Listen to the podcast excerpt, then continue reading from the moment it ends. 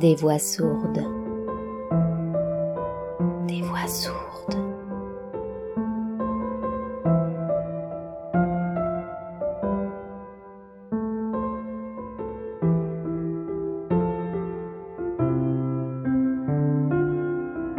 Il était une fois l'amant.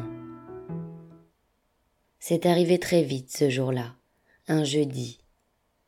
Il est venu tous les jours la chercher au lycée pour la ramener à la pension. Et puis une fois, il est venu un jeudi après-midi à la pension. Il l'a emmenée dans l'automobile noire. C'est à Cholène. C'est à l'opposé des boulevards qui relient la ville chinoise au centre de Saïgon. Ces grandes voies à l'américaine, sillonnées par les tramways, les pousse-pousse, les cars. C'est tôt dans l'après-midi. Elle a échappé à la promenade obligatoire des jeunes filles du pensionnat. C'est un compartiment au sud de la ville. L'endroit est moderne, meublé à la va-vite, dirait-on, avec des meubles de principe modern style. Il dit Je n'ai pas choisi les meubles. Il fait sombre dans le studio. Elle ne demande pas qu'il ouvre les persiennes. Elle est sans sentiment très défini, sans haine, sans répugnance non plus alors est-ce sans doute là déjà du désir? Elle en est ignorante. Elle a consenti à venir dès qu'il le lui a demandé, la veille au soir. Elle est là où il faut qu'elle soit, déplacée là. Elle éprouve une légère peur. Il semblerait en effet que cela doive correspondre non seulement à ce qu'elle attend, mais à ce qui devrait arriver précisément dans son cas à elle. Elle est très attentive à l'extérieur des choses, à la lumière, au vacarme de la ville dans laquelle la chambre est immergée. Lui, il tremble. Il la regarde tout d'abord comme s'il attendait qu'elle parle, mais elle ne parle pas. Alors il ne bouge pas non plus, il ne la déshabille pas. Il dit qu'il l'aime comme un fou. Il le dit tout bas. Puis il se tait. Elle ne lui répond pas. Elle pourrait répondre qu'elle ne l'aime pas. Elle ne dit rien. Tout à coup elle sait, là, à l'instant, elle sait qu'il ne la connaît pas, qu'il ne la connaîtra jamais, qu'il n'a pas les moyens de connaître tant de perversité. Et de faire tant et tant de détours pour l'attraper, lui il ne pourra jamais. C'est à elle à savoir. Elle sait. À partir de son ignorance à lui, elle sait tout à coup. Il lui plaisait déjà sur le bac. Il lui plaît. La chose ne dépendait que d'elle seule. Elle lui dit Je préférerais que vous ne m'aimiez pas. Même si vous m'aimez, je voudrais que vous fassiez comme d'habitude avec les femmes. Il la regarde comme épouvantée. Il demande C'est ce que vous voulez? Elle dit que oui. Il a commencé à souffrir là, dans la chambre pour la première fois. Il ne ment plus sur ce point. Il lui dit que déjà il sait qu'elle ne l'aimera jamais. Elle le laisse dire. D'abord elle dit qu'elle ne sait pas, puis elle le laisse dire. Il dit qu'il est seul, atrocement seul avec cet amour qu'il a pour elle. Elle lui dit qu'elle aussi elle est seule. Elle ne dit pas avec quoi. Il dit Vous m'avez suivi jusqu'ici comme vous auriez suivi n'importe qui. Elle répond qu'elle ne peut pas savoir, qu'elle n'a encore jamais suivi personne dans une chambre. Elle lui dit qu'elle ne veut pas qu'il lui parle, que ce qu'elle veut, c'est qu'il fasse comme d'habitude il fait avec les femmes qu'il emmène dans sa garçonnière. Elle le supplie de faire de cette façon-là. Il a arraché la robe, il la jette. Il a arraché le petit slip de coton blanc et il la porte ainsi nue jusqu'au lit. Et alors, il se tourne de l'autre côté du lit et il pleure.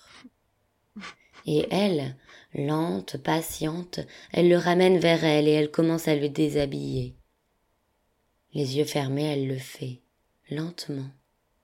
Il veut faire des gestes pour l'aider. Elle lui demande de ne pas bouger. Laisse-moi.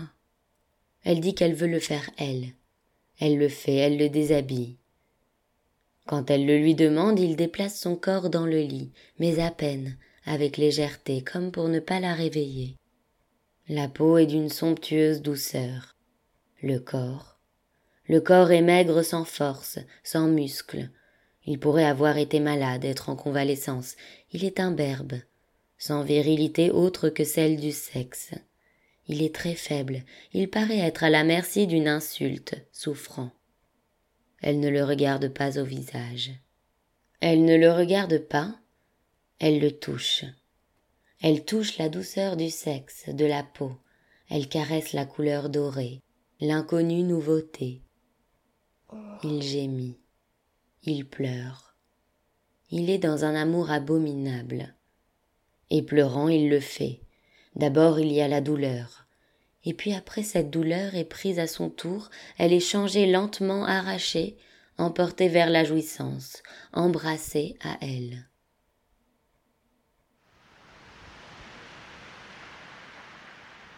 La mer s'en forme simplement incomparable. Déjà sur le bac avant son heure, l'image aurait participé de cet instant. L'image de la femme au bas reprisé a traversé la chambre. Elle apparaît enfin comme l'enfant. Les fils le savaient déjà. La fille pas encore. Ils ne parleront jamais de la mère ensemble, de cette connaissance qu'ils ont et qui les sépare d'elle, de cette connaissance décisive, dernière, celle de l'enfance de la mère. La mère n'a pas connu la jouissance. Je ne savais pas que l'on saignait. Il me demande si j'ai eu mal, je dis non. Il dit qu'il en est heureux. Il essuie le sang, il me lave. Je le regarde faire. Insensiblement il revient, il redevient désirable. Je me demande comment j'ai eu la force d'aller à l'encontre de l'interdit posé par ma mère. Avec ce calme, cette détermination. Comment je suis arrivée à aller jusqu'au bout de l'idée. Nous nous regardons. Il embrasse mon corps. Il me demande pourquoi je suis venue. Je dis que je devais le faire, que c'en était comme d'une obligation. C'est la première fois que nous parlons. Je lui parle de l'existence de mes deux frères. Je dis que nous n'avons pas d'argent, plus rien. Il connaît ce frère aîné. Il l'a rencontré dans les fumeries du poste. Je dis que ce frère vole ma mère pour aller fumer, qu'il vole les domestiques, et que parfois les tenanciers des fumeries viennent réclamer de l'argent à ma mère. Je lui parle des barrages. Je dis que ma mère va mourir, que cela ne peut plus durer. Que la mort très proche de ma mère doit être aussi en corrélation avec ce qui m'est arrivé aujourd'hui. Je m'aperçois que je le désire. Il me plaint. Je lui dis que non, que je ne suis pas à plaindre, que personne ne l'est sauf ma mère. Il me dit Tu es venu parce que j'ai de l'argent Je dis que je le désire ainsi avec son argent, que lorsque je l'ai vu, il était déjà dans cette auto, dans cet argent, et que je ne peux donc pas savoir ce que j'aurais fait s'il en avait été autrement. Il dit Je voudrais t'emmener, partir avec toi. Je dis que je ne pourrais pas encore quitter ma mère sans en mourir de peine. Il dit que décidément il n'a pas eu de chance avec moi, mais qu'il me donnera quand même de l'argent, de ne pas m'inquiéter. Il s'est allongé de nouveau. De nouveau nous nous taisons. Le bruit de la ville est très fort. Dans le souvenir, il est le son d'un film mis qui assourdit. Je me souviens bien, la chambre est sombre, on ne parle pas, elle est entourée du vacarme continu de la ville, embarquée dans la ville, dans le train de la ville. Il n'y a pas de vitres aux fenêtres. Il y a des stores et des persiennes. Sur les stores, on voit les ombres des gens qui passent dans le soleil des trottoirs. Ces foules sont toujours énormes. Les ombres sont régulièrement striées par les raies des persiennes. Les claquements des sabots de bois cognent la tête, les voix sont stridentes. Le chinois est une langue qui se crie comme j'imagine toujours les langues des déserts. C'est une langue incroyablement étrangère. C'est la fin du jour dehors. On le sait au bruit des voix et à celui des passages de plus en plus nombreux, de plus en plus mêlés. C'est une ville de plaisir qui bat son plein la nuit. Et la nuit commence maintenant avec le coucher du soleil. Le lit est séparé de la ville par ses persiennes à claire-voie, ce store de coton. Aucun matériau dur ne nous sépare des autres gens. Eux, ils ignorent notre existence. Nous, nous percevons quelque chose de la leur, le total de leur voix, de leurs mouvements, comme une sirène qui lancerait une clameur brisée, triste, sans écho. Des odeurs de caramel arrivent dans la chambre, celles des cacahuètes grillées, des soupes chinoises, des viandes rôties des herbes, du jasmin, de la poussière, de l'encens, du feu de charbon de bois. Le feu se transporte ici dans des paniers. Il se vend dans les rues. L'odeur de la ville est celle des villages de la brousse, de la forêt. Je l'ai vu tout à coup dans un peignoir noir. Il était assis, il buvait un whisky, il fumait. Il m'a dit que j'avais dormi, qu'il avait pris une douche. J'avais à peine senti le sommeil venir. Il a allumé une lampe sur une table basse. C'est un homme qui a des habitudes. Je pense à lui tout à coup. Il doit venir relativement souvent dans cette chambre. C'est un homme qui doit faire beaucoup l'amour. C'est un homme qui a peur. Il doit faire beaucoup l'amour pour lutter contre la peur. Je lui dis que j'aime l'idée qu'il ait beaucoup de femmes, celle d'être parmi ces femmes confondues. On se regarde. Il comprend ce que je viens de dire. Le regard altéré tout à coup faux, pris dans le mal, la mort. Je lui dis de venir, qu'il doit recommencer à me prendre. Il vient. Il sent bon la cigarette anglaise, le parfum cher. Il sent le miel, à force sa peau a pris l'odeur de la soie, celle fruitée du tussor de soie, celle de l'or. Il est désirable. Je lui dis ce désir de lui. Il me dit d'attendre encore. Il me parle, il dit qu'il a su tout de suite, dès la traversée du fleuve, que je serais ainsi après mon premier amant, que j'aimerais l'amour.